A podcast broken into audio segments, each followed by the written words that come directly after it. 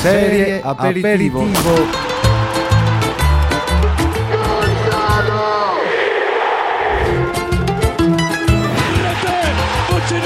la doccia, sotto la doccia, sotto la doccia. Serie aperitivo, le podcast qui s'écoutent avec les mains. Ciao ragazzi, benvenuti sur Serie Aperitivo, le podcast consacré au calcio par SoFoot. On est très heureux de vous retrouver pour ce deuxième épisode avec Eric Maggiori qui, exceptionnellement, veut qu'on l'appelle Ivan Provedel pour cet épisode. Ouais, alors par contre c'est tout attaché. Ivan Provedel, tu vois. Ivan Provedel Maggiori. Un très très beau prénom, Ivan. Vraiment félicitations à tes parents, Ivan Provedel d'ailleurs même. Oui. Euh, plus sérieusement, comment est-ce que tu as vécu, Eric, ce moment d'histoire de voir ton gardien égaliser contre l'Atlético Madrid au bout du temps additionnel? Raconte-nous tout. Bah c'était dingue, hein, ton gardien qui vient marquer à la 95e en Ligue des Champions. Bah tu sais déjà qu'en septembre t'as vécu le, le moment le plus fou de ta saison. J'ai tellement crié que j'ai réveillé ma femme qui dormait et elle a cru que des gens étaient en train de se battre dans la rue. Alors qu'en fait non, c'était juste moi qui me battais avec mes émotions et peut-être avec quelques coussins.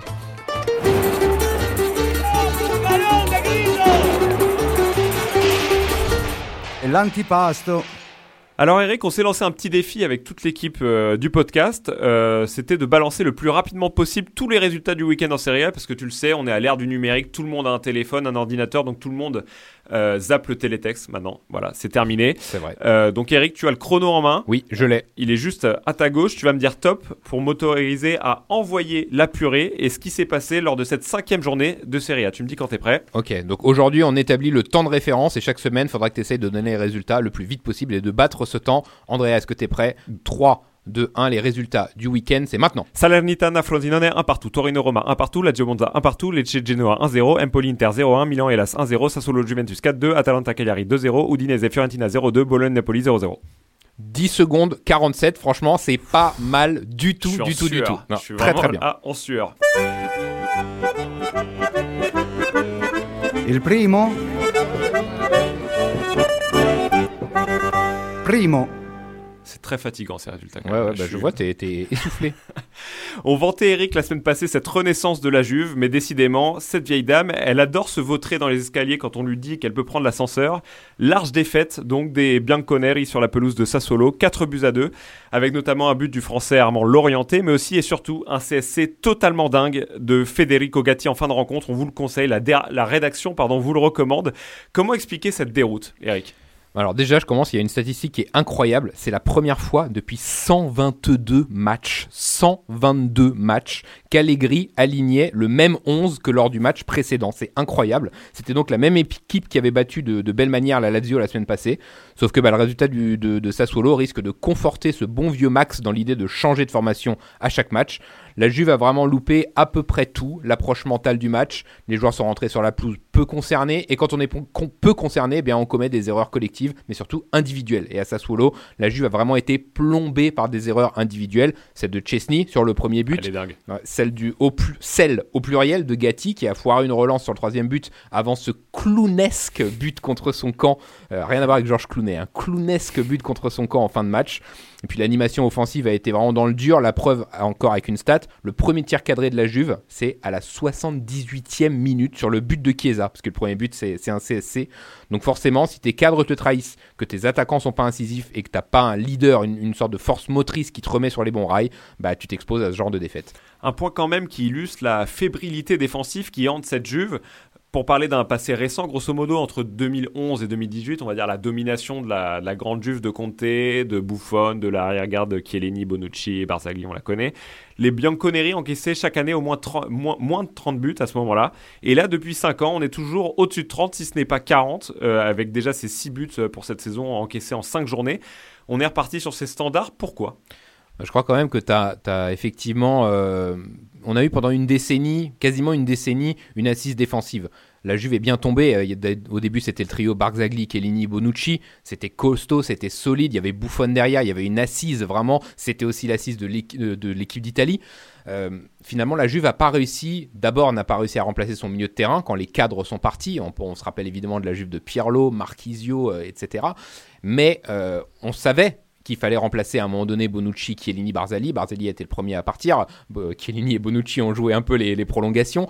Mais finalement, alors oui, on a des, des bons joueurs derrière. Danilo, c'est pas mal. Euh, Bremer, c'est pas mal. Euh, Gatti, c'était pas mal l'an dernier. Mais finalement, tu sens que personne n'a réussi vraiment à remplacer. Il n'y a pas eu une génération aussi forte Ouais. que celle qu'on a eue pendant 10 ans. Et forcément, bah, ça prend du temps. Et il va falloir trouver des gens pour, pour, pour asseoir cette, cette défense de la Juventus. Et effectivement, une grande Juve, c'est une Juve qui sait défendre. Ça a toujours été comme ça. Et une grande Juve qui sait défendre, ça donne aussi une grande nationale et qui gagne des titres. Et depuis 2008, bon, on a gagné. On a gagné un titre, mais on n'a plus de défense. on n'a Voilà. plus de défense et on va plus à la Coupe du Monde.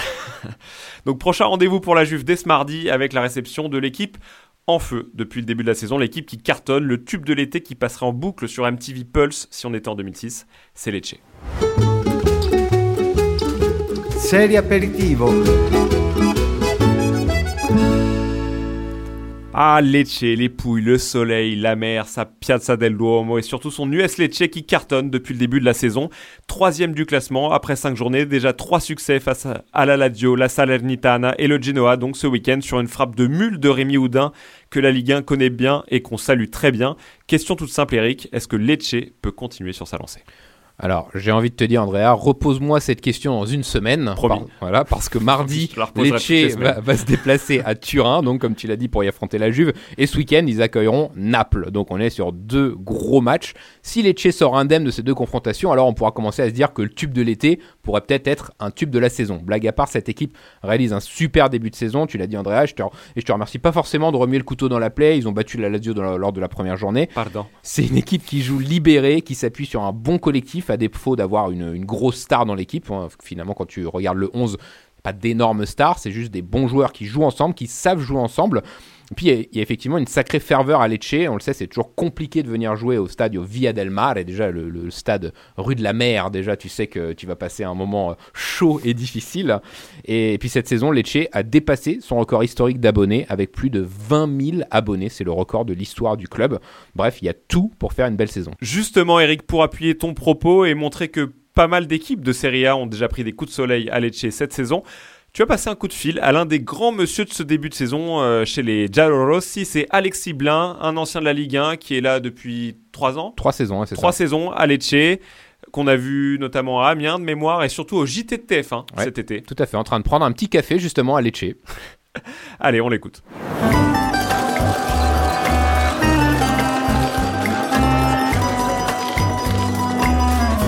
Elle est vive.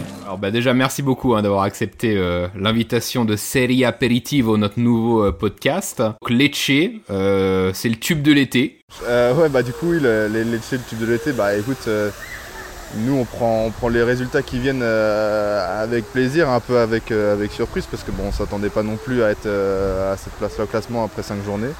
On a fait 3 victoires et, et 2 nuls, euh, on n'a toujours pas perdu, donc euh, donc c'est top. Et en plus, la, la trêve internationale ne nous a pas coupé dans notre élan, donc, euh, donc ça c'est bien. On a un groupe très très jeune, donc euh, on est obligé de, de- de beaucoup bosser et au final ça, ça paye, donc euh, c'est cool, franchement c'est cool.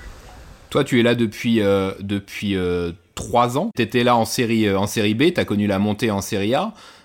Ce groupe il a évolué ensemble? Ouais, bah, je vais pas te mentir, ici en, en Italie, il y, a, il y a vachement un roulement d'effectifs. Euh, le groupe qui était là en, série B a quasiment totalement changé avec le groupe qui est là cette saison.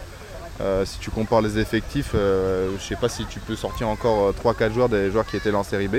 Moi j'ai la chance d'être là depuis, effectivement 3 ans, enfin c'est ma troisième saison. Et euh, pour le moment, bah, c'est plutôt positif avec une montée de série B en série A, un maintien acquis l'année dernière euh, à l'avant-dernière journée. Et puis là, tu surfes un petit peu sur la dynamique positive et tu fais un bon début de saison. Donc ça c'est cool. Et voilà, la politique du club fait qu'ils recrutent beaucoup de joueurs euh, étrangers, des joueurs qui doivent prouver et des jeunes joueurs. Donc euh, en fait, aux entraînements, euh, aux entraînements, c'est tout le monde à fond, euh, tout le monde la ferme et, et puis voilà quoi. Pour vous, il y a une, une mini-colonie française. Euh, Ça, c'est quand même plutôt sympa quand tu es dans un club, dans un autre pays et que tu as 3-4 Français dans le même club. C'est quand même plutôt agréable. Ouais, ça c'est cool, ça c'est cool. Euh, Quand je suis arrivé, il n'y en avait aucun. Ensuite, il y a Valentin Gendré qui est arrivé euh, deux, semaines, euh, deux semaines après moi. Euh, C'était déjà bien d'avoir un français, tu vois, qu'on puisse au moins parler notre langue un petit peu parfois, parce que bah, voilà, c'est bien, ça, ça- donne des repères à tout le monde. Donc on est 5-6 à parler français et on a un bon petit groupe. L'année dernière, il y avait Samuel Umtiti qui était avec nous aussi et on s'entendait, très bien avec lui. Donc donc c'est sympa de pouvoir aussi mélanger les cultures comme ça. Si tu regardes bien notre effectif, il y a vachement de nationalités différentes. Mais au final, tout le monde est au diapason, tout le monde est au service de l'équipe et c'est ce qui, ce qui fait notre force. Par rapport à l'an dernier, qu'est-ce qui fait un petit peu la différence? Est-ce que l'expérience, mine de rien, d'avoir déjà une saison de Serie A dans les pattes, ça change les choses? Hein Je pense, ouais, je pense que euh, passer une saison en Serie A et s'être maintenu, tu gagnes un petit peu plus le respect des adversaires. Et, euh, et au final, tu es un peu plus, un peu plus craint. J'ai l'impression que je ressens un peu plus ça depuis le, le début de saison. Après, ça se trouve, je te dis ça et, dans trois semaines, euh, ça, va tourner parce qu'on on n'aura pas fait ce qu'il faut sur le terrain. Mais pour le moment, c'est un peu ce que je ressens. On est un peu plus respecté, donc on peut plus imposer notre jeu. euh, voilà. Et là, d'ailleurs, les deux prochaines journées, ça va, ça va être du lourd. Euh, le 26, c'est le déplacement à Turin contre la Juve. Et ensuite, vous allez recevoir Naples. Comment on prépare ces, deux gros matchs-là Euh, bah écoute, euh, on les prépare un peu détendus parce que bah, au final, euh, quand tu vas jouer à la Juve, tu te dis que t'as rien à perdre. Quand t'es Lecce, tu te dis que t'as rien à perdre. Donc c'est ce qui peut aussi faire notre force. Et puis ensuite Naples, le tenant du titre, avec les joueurs qu'on connaît et, leur attaque de feu. pareil, tu te dis que t'as rien à perdre. Moi, je trouve que c'est les matchs les plus entre guillemets faciles à aborder parce que tu, joues sans arrière-pensée, tu lâches les chevaux et puis tu te donnes à fond. Euh, les matchs un peu plus coup près euh, qui arrivent, tout le monde des concurrents directs au maintien, c'est là où tu où as peut-être un peu plus de, de pression, etc. Ce genre de match-là, pour nous, c'est que, du bonus. Et alors, en Serie A, qui, qui vois-tu euh, favori cette saison? Euh, bah écoute, je vais mouiller un petit peu, je vais dire l'Inter. L'Inter. Ouais, je pense que l'Inter, pour les avoir joués déjà la saison dernière, et au milieu, c'est costaud, ça, ça- ça joue bien, et ils ont des attaquants et un potentiel offensif aussi intéressant, avec une grosse défense. Ouais, je vois bien l'Inter cette saison. On en reparlera euh, plus tard. Ça marche. Bon, bah écoute, euh, Alexis, merci beaucoup pour ta disponibilité. Euh, bonne euh, suite de saison. En tout cas, bravo encore pour le début de saison de, de Lecce. Et puis, euh, on espère voir euh, plein d'apparitions et puis euh, plein de bonnes choses. Ouais, ouais, ça marche avec. Bah écoute, merci à toi de m'avoir contacté. Allez, à bientôt. À bientôt. Ciao, ciao. Serie aperitivo. Alors Eric, j'ai jamais rencontré cet Alexis Blin, mais quand on l'écoute comme ça, on a juste envie d'être son pote. Vraiment, le gars est calme, détente, pas de syndrome de la grosse tête euh, en approche. J'ai le ventre blanc, j'ai envie de te dire. Ouais, elle est, elle belle, elle est belle. Euh, Il y a un passage qui a retenu mon attention quand même dans toutes les choses très intéressantes qu'a dit euh, notre ami Alexis, c'est celui où il dit que Lecce, en se maintenant, a finalement gagné un peu le respect de ses adversaires et qu'ils peuvent désormais imposer leur jeu. Ouais, mais il a raison. Je crois que en Italie, peut-être plus même que dans d'autres pays, quand une équipe débarque de série B, on a toujours tendance à penser que ça va être euh, un adversaire facile, euh, que c'est que c'est 6 points euh, dans la besace assurée. T'as presque l'impression qu'il faut prouver avant d'être d'être respecté. Et l'an dernier, Lecce a vraiment fait forte impression. Ils ont battu deux fois l'Atalanta. Ils ont pris 4 points sur 6 déjà face à la Lazio. Ils sont même allés prendre un point à Naples quand tout le monde se faisait cartonner là-bas. Euh, en gros, en février, ils avaient déjà quasiment sécurisé leur maintien, ce qui leur a permis d'avoir un gros trou d'air jusqu'à fin avril. Ils ont pris un point sur 24 possibles. Relâchement total. Relâchement total, mais même avec ça, ils ont fini avec 5 points d'avance sur la zone de relégation. Maintien acquis à l'époque avec 36 points. Et donc là, t'imagines, ils ont, après 5 journées, déjà 11 points, donc quasiment un tiers du chemin parcouru. Alors, comment on dit euh, départ canon en italien? Départ canone. Serie aperitivo.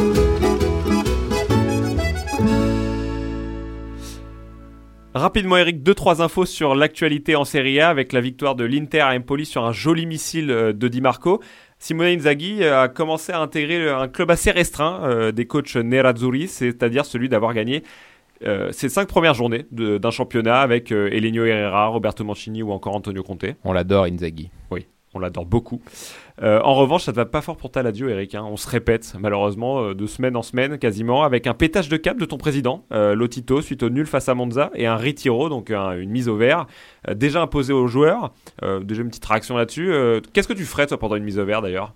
Je sais pas ce que je ferais, mais en tout cas, je leur expliquerai que c'est pas comme ça qu'il faut jouer pour, euh, pour gagner des points. Ça, c'est clair et net, et je pense que tous les supporters sont d'accord. C'est extrêmement faible depuis le début de la saison. Et puis, ça ne va toujours pas fort à Naples, où Rudy Garcia est toujours dans l'œil du cyclone. On avait eu le geste d'humeur de Guevara à Gênes la semaine dernière. Cette fois, c'est Victor Osimhen qui s'est plaint en modovision des choix du technicien français après avoir été remplacé et avoir raté un péno quand même euh, à Bologne 0-0. Tu vois Rudy Garcia tenir, toi, Eric? Non. Bah non, enfin le mec il est là depuis un mois, il s'embrouille avec Vara au quatrième match, il a failli se prendre une mandale d'Ozimène au cinquième, les supporters le détestent déjà, donc bah réponse non. D'accord, bah merci Eric pour cette super analyse.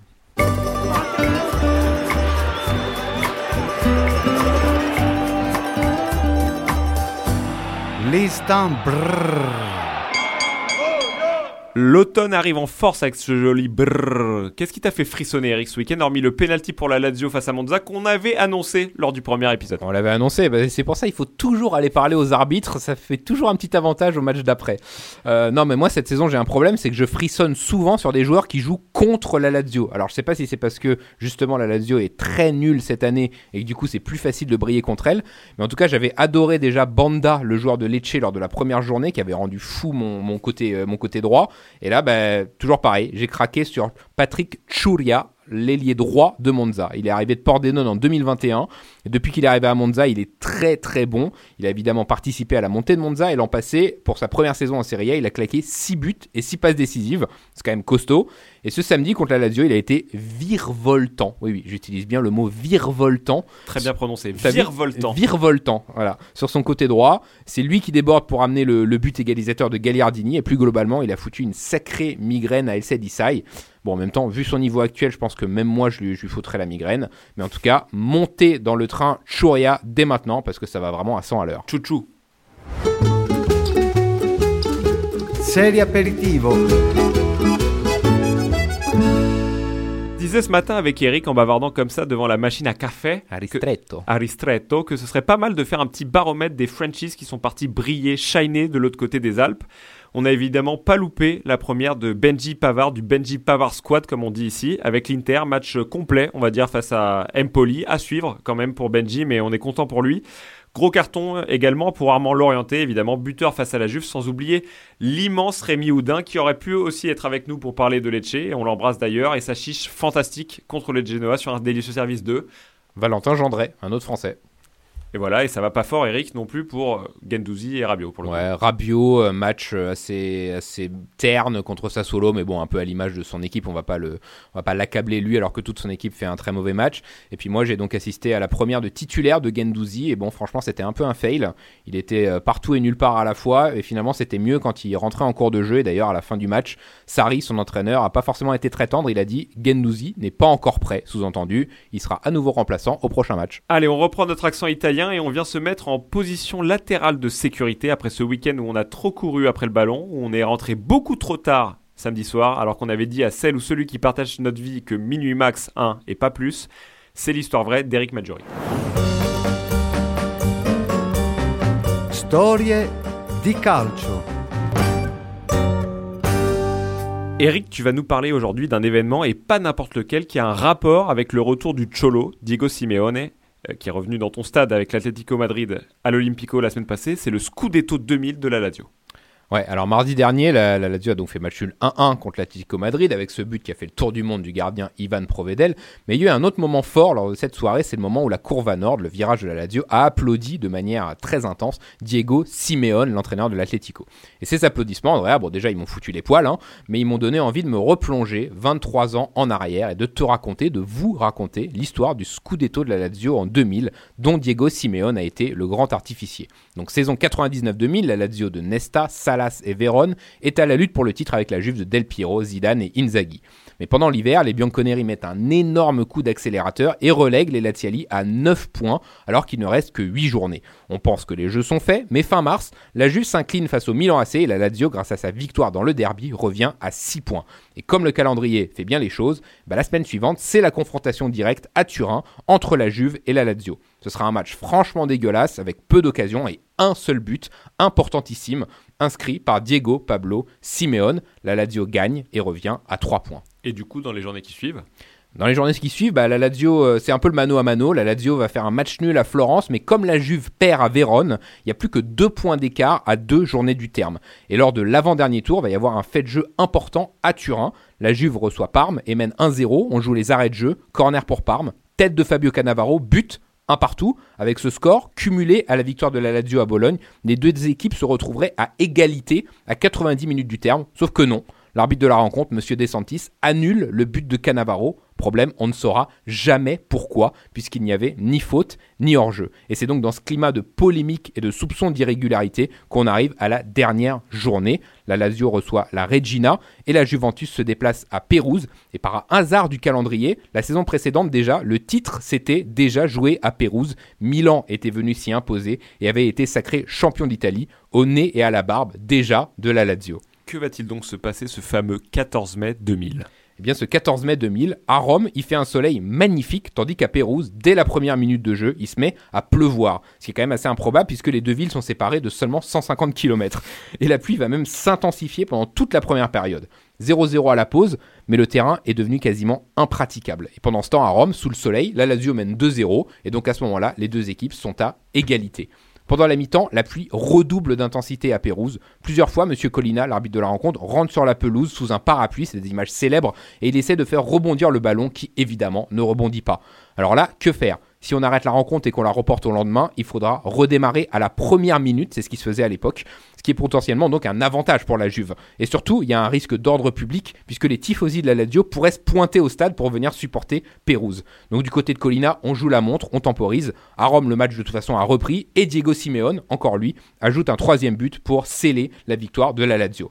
Et finalement, à Pérouse, après de longues discussions, on décide de reprendre. Et au bout de 5 minutes, on joue la 50e, alors que l'orage s'est arrêté, ben un nouveau coup de tonnerre, c'est l'ouverture du score de Perugia sur une reprise de volée d'Alessandro Calori. C'est fou, c'est improbable, la Lazio passe devant la Juve au classement quasiment pour la première fois de la saison. La Juve tente de réagir, mais à l'image d'un Zidane impuissant, elle n'y arrive pas. Et d'ailleurs, Eric, c'est qui le défenseur de Perugia ce jour-là? Et ben le défenseur de Perugia ce jour-là, c'est un certain Marco Materazzi. Et ben alors? Voilà, Zidane Materazzi, acte 1, 6 ans avant 2006. Et donc les minutes s'égrènent, à Rome, les 80 000 supporters sont restés dans le stade, sur la pelouse. On il n'y a pas internet évidemment, donc on essaie de capter la radio ou d'appeler un proche qui regarde la Juve à la maison. Et à 18h04, plus de 3 heures après le coup d'envoi, Colina siffle la fin de la rencontre. Pérouse bat la Juve et la Lazio est sacrée championne d'Italie pour la deuxième fois de son histoire. C'est peut-être le dénouement le plus dingue de l'histoire de la Serie A. Et pour la petite anecdote, euh, Andrea, moi à cette époque-là j'avais 15 ans et au coup de sifflet final j'étais tellement content que j'ai sauté sur mon lit, j'ai explosé les lattes du sommier. Ma mère a commencé à me pourrir mais j'en avais rien à foutre. J'étais campione d'Italia. Serie aperitivo. Si je te parle, Eric, d'un pain légèrement croustillant, d'une mozza fondue qui dégouline sur une tranche de jambon appelée prosciutto, Mmh. sans oublier quelques grosses tomates qui terminent tout le temps au fond du sachet, à quoi tu penses? Bah un panino parma bien sûr. Eh ben ça tombe bien car le pluriel de panino, c'est panini. L'ora dei panini.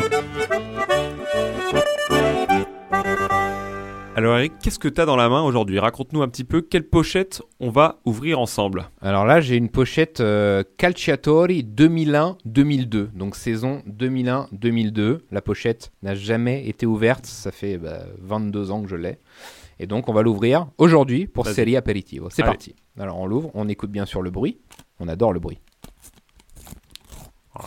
Et je pense que ce serait Toujours pas un mal que ce soit toi qui les prenne Ouais. et qui me dise les joueurs Je pense aussi. les uns après les autres. Alors, la Allons-y. 358. Alors, 358 de mémoire, c'est un joueur de Parme. Eh bien non, c'est Cristiano Lucarelli Ah. qui jouait au Torino. Cristiano Lucarelli qui joue au Torino, donc euh, gros buteur Cristiano. Lucarelli, buteur euh, très connu notamment pour son passage à Livourne. Et je crois bien que Cristiano Lucarelli, il a été même euh, meilleur buteur de Serie A, si je dis pas de bêtises, avec Livourne. Je pense Ouais. qu'il se fait un championnat où il se fait un titre de capocannoniere et notre ami. euh, 2003, 2004. Ouais, on doit être 2004, peut-être un 2005. peu après, ouais, 2004, peut-être vers 2005. 2005, un truc comme ça. Ouais. Quoique 2005, c'est peut-être c'est peut-être plus tard. Faudra vérifier, mais en tout cas, Lucarelli gros gros gros buteur et son frère évidemment jouait longtemps était un bandiera de Parme. Évidemment, tout à fait. Jusqu'à la remontée folle euh, d'ailleurs en, Serie. A. Tout à fait. Il s'arrête en Serie B. Alors ça, je vais vous la montrer. C'est Pistoiese. Oh, un très très bel écusson de la Pistoiese, qui est club euh, un peu historique italien, qui, si je dis pas de bêtises, n'est jamais monté en Serie A. Je crois que c'est l'un des, Ah, des rares crois. clubs euh, un peu historiques de- de- d'Italie qu'on n'a jamais vu en Serie A. Pareil, il faudra vérifier euh, cette information. Ouais. Mais de mémoire, on les a jamais vus en Serie A. Mais en tout cas, très très bel écusson. hein. On voit Ouais. le damier un peu à la Croatie, euh, jaune, euh, ma- euh, orange et blanc. Magnifique. D'ailleurs, on sait pas trop où ils sont aujourd'hui, la Pistoiese. Pistoiese, non. Alors là, je vais pas te mentir. Fais un petit pari. Moi, je, dirais, je dirais une bon série D, moi. Ouais, ouais, peut-être C. Peut-être qu'ils sont en Ouais. série C, la Pistoiese. Alors là, on a un bout d'équipe. Ah. Un bout d'équipe de la FIO. Ouh. Alors la FIO 2001-2002, c'est pas mal, hein, je crois. hein. C'est la FIO, euh, je me demande si c'est pas la FIO de Nuno Gomes.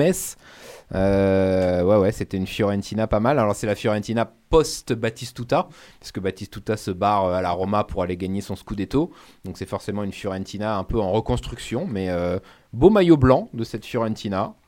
Pas mal. Je sais pas si. Je me demande si la Fiorentina gagne pas une Coupe d'Italie dans ces années-là. Ouais. Vers 2001, je pense qu'il y a une Coupe d'Italie pour la FIO euh, pas loin de cette époque-là. Avec ou sans Batistuta? Parce Non, que sans, Batistuta. sans Il la gagne après. Ouais. Il la gagne après. Donc je pense que ça doit être vers là.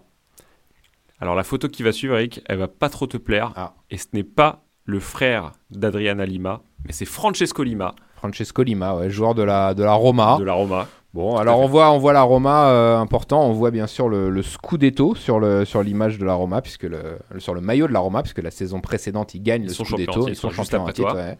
Euh, bon, Francisco Lima, il a pas, il a pas franchement marqué l'histoire de la Roma. Hein. Je sais plus d'où il venait ce joueur. Je me demande si c'est pas un mec qui venait de Lecce justement. Euh, mais en tout cas, euh, ouais, bon joueur, bon joueur, ouais, bon joueur de la Roma des années 2000, mais qui a pas, qui a pas marqué l'histoire. hein. Le Mais très beau maillot par contre de la Roma. Ouais, très, très magnifique maillot là. très classe. Le, la vignette suivante, c'est un certain Luigi Sala. Luigi Sala, ouais, là il jouait où à ce moment-là? À l'Atalanta. À l'Atalanta. Alors Luigi Sala, euh, pareil, c'est passé par Milan.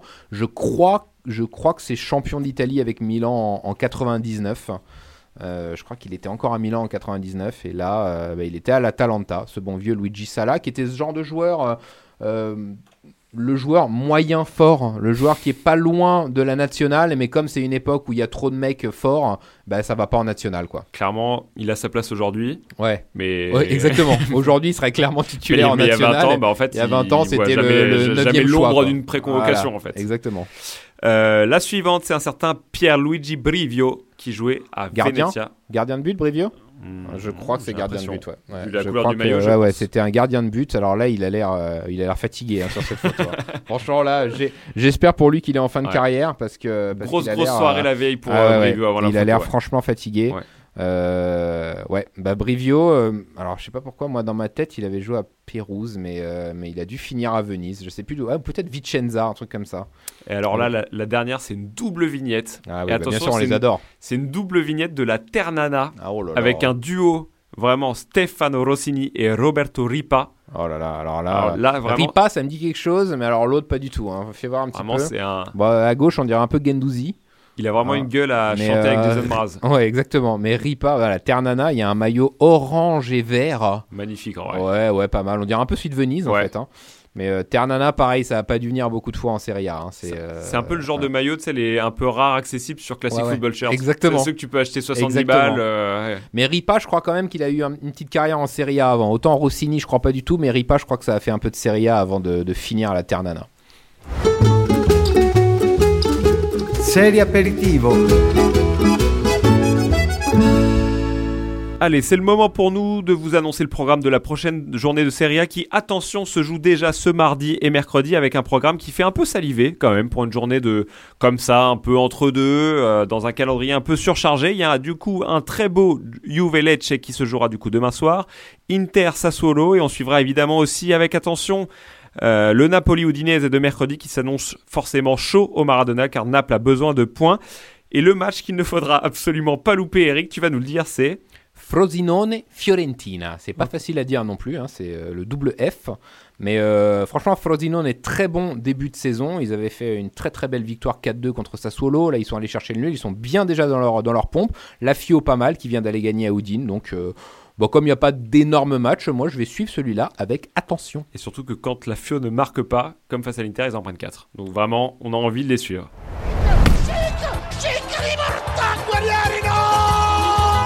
Serie aperitivo, les podcasts qui s'écoutent avec les mains.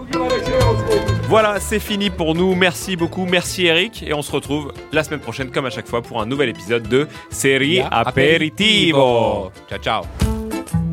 Serie aperitivo.